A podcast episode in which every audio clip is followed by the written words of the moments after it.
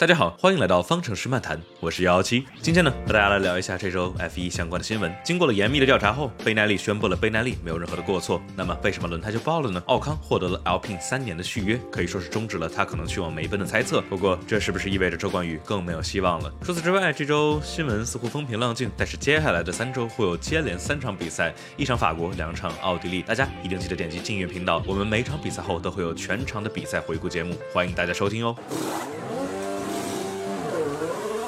那说回来，这周的新闻，贝奈利发表了关于阿塞拜疆大奖赛中斯特罗尔与维斯塔潘轮胎出现问题的事故调查。贝奈利表示，他们与 FIA 合作，已经完成了事故中所涉的左后轮胎的分析。这项分析同时还考虑了比赛中其他车辆所使用的轮胎，这些轮胎与受损的两个轮胎相比有相同或者更多的圈数。但是贝奈利发现，任何的轮胎都没有生产或者质量缺陷，也没有任何疲劳或者分层的迹象。基本上就是说，贝奈利表示自己的轮胎没有任何问题。贝耐利提出，阿斯顿马丁和红牛车队的两个左后轮故障的原因已经被明确确定。每个案例中，这都是由于轮胎内部侧壁撕裂导致的，这可能是跟轮胎的运行条件有关。嗯，运行条件，我们待会儿还要再说这个。尽管车队们已经遵守了规定的轮胎参数，包括最低压力、最高暖胎毯温度等等。分析的结果，贝耐利已经向 FIA 和车队提交了他们的报告，FIA 和贝耐利已经商定了一套新的流程。呃，好，这么大一套车轱辘话，但其实好像什么都没说，基本上没有任何的新的信息出来。这一句原因已经被明确确定，简直是没有什么卵用。哦，我们已经明确的了解到了爆胎的原因，爆胎的原因。是轮胎在运行的时候，轮胎爆的。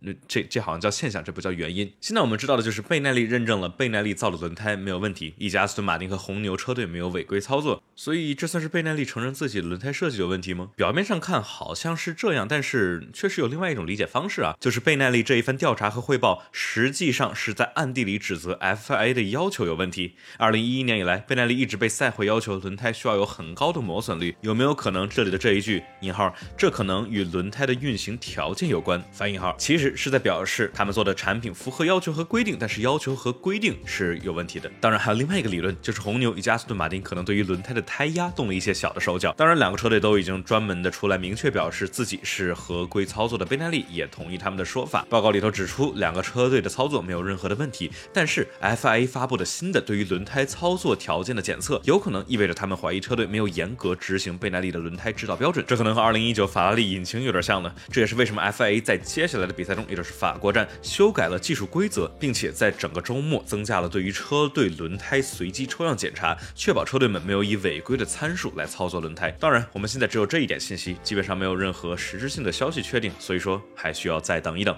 另外的一个新闻就是奥康获得了三年的续约，与 Alpine 签约到了二零二四年，这可以算是一个不小的新闻了吧？虽然说奥康今年的发挥大家都有目共睹，所以续约也没有什么好意外的。但是三年合约对于一个 Midfield 车队 lpin 来说，可谓算是不短了，总算是终结了奥康可能替代博塔斯以及加斯利可能替代奥康的传闻。当然，现在奥康到底是算不算奔驰合约的车手？还得再看一看，这个一直都挺复杂的，而且这可能是直接影响到了 Alpine 青训车手周冠宇的上升路线。呃，但是说实在的，我并不觉得 Alpine 对于周冠宇来说有太多的希望，至少近期来说吧。我觉得之后可以专门来做一期视频来聊一聊周冠宇距离 F1 到底有多近，或者说到底有多远。个人认为，周冠宇进入 F1 最大的机会在于，如果奔驰踢到了博塔斯，签下了拉塞尔，博塔斯不愿意回到威廉姆斯车队，这样就给了周冠宇一个不错的机会，并且周冠宇非常雄厚的经济实力背景，应该对于威廉姆斯也有一定的帮助和诱惑吧。这次的节目。就是这样了，大家一定记得点击订阅频道，并且素质三连哦。可以在小宇宙、喜马拉雅等各类播客平台上找到节目，搜索“方程式漫谈”。想下载的朋友们可以加 F 一相关的 QQ 群九七零二九二九零零，直播和新内容上线都会在群里头通知大家。如果你觉得这个播客有意思的话，也可以推荐给身边喜欢 F 一的朋友吧。